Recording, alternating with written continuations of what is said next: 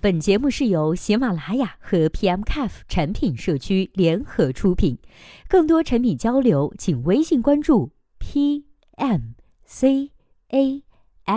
F 公众号获取。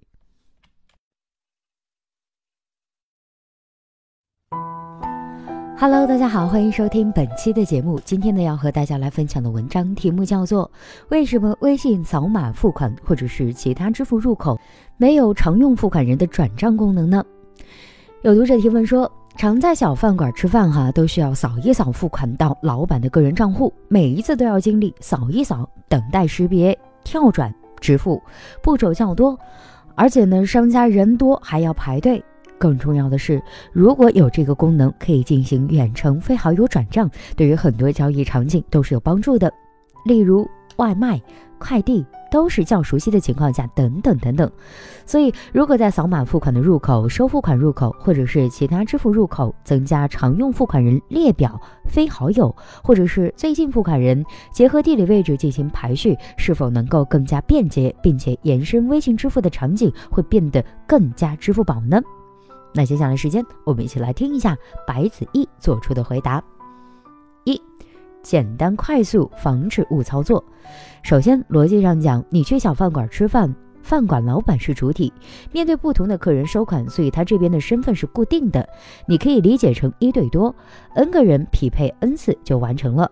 如果换成列表的话，不就是多对多了？n 个人要匹配 m 次方，肯定是前面更简单啊。其次，如果用户在选择付款之后跳转到常用付款人的列表里面，用户呢需要去选择当前的付款人是谁，大概花一到两秒甚至更多的时间来选择，转账给个人。印象中收款人都是显示的是付某某王什么什么蛋，微信应该是不能泄露你的信息的。如果出现重复的情况，王狗蛋和王二蛋都显示的王某蛋，还需要增加辨别身份的信息，又进一步扩大了用户的选择时间。对于用户来说，流程足够的简单，不用动脑子选择，最后完全防止了列表点击误操作的概率。你说步骤多，你就说方便吗？快吗？五秒内肯定能完成，在网络流畅的情况下。如果你换成常用的付款人，能快多少呢？你快个一秒，用户是感知不到的。还有上面的一大堆问题。再来看一下第二点，产品的定位清晰。微信支付呢，主要分为公众号支付。官方解释是，公众号支付是指用户在微信中打开商户的 H5 界面，适用于在公众号、朋友圈、聊天窗口等微信内完成的支付场景。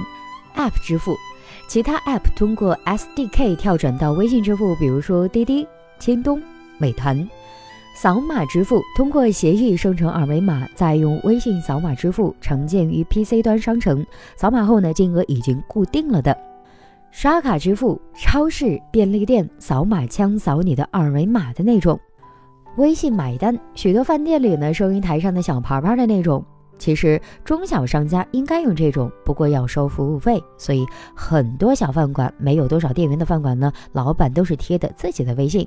外卖主要用的是外卖的 App 跳转到微信支付，微信呢只负责支付，不对你的交易订单负责。我用微信给外卖老板转钱，老板也接单了，忙起来就把你给忘了，该怎么办？所以外卖呢都有一套商家管理系统，处理订单更加高效一些。微信的产品定位不是外卖，也不是电商，所以它不会去构建交易保障、信誉相关的生态。快递转账也就更奇怪了。你说的场景，我理解为你选择线下支付，然后到了线下，你要通过微信转账，也有可能是你不在家，你让快递小哥帮你付了，你再转给快递小哥。这中间你和快递小哥发生了关系，社交关系，在基于这样的社交关系的基础上，你们发生了转账的行为。他是你认识的快递小哥，不是快递公司，请和小哥好好相处。好了，以上就是本期节目的全部内容，希望本期节目能够对您有所帮助。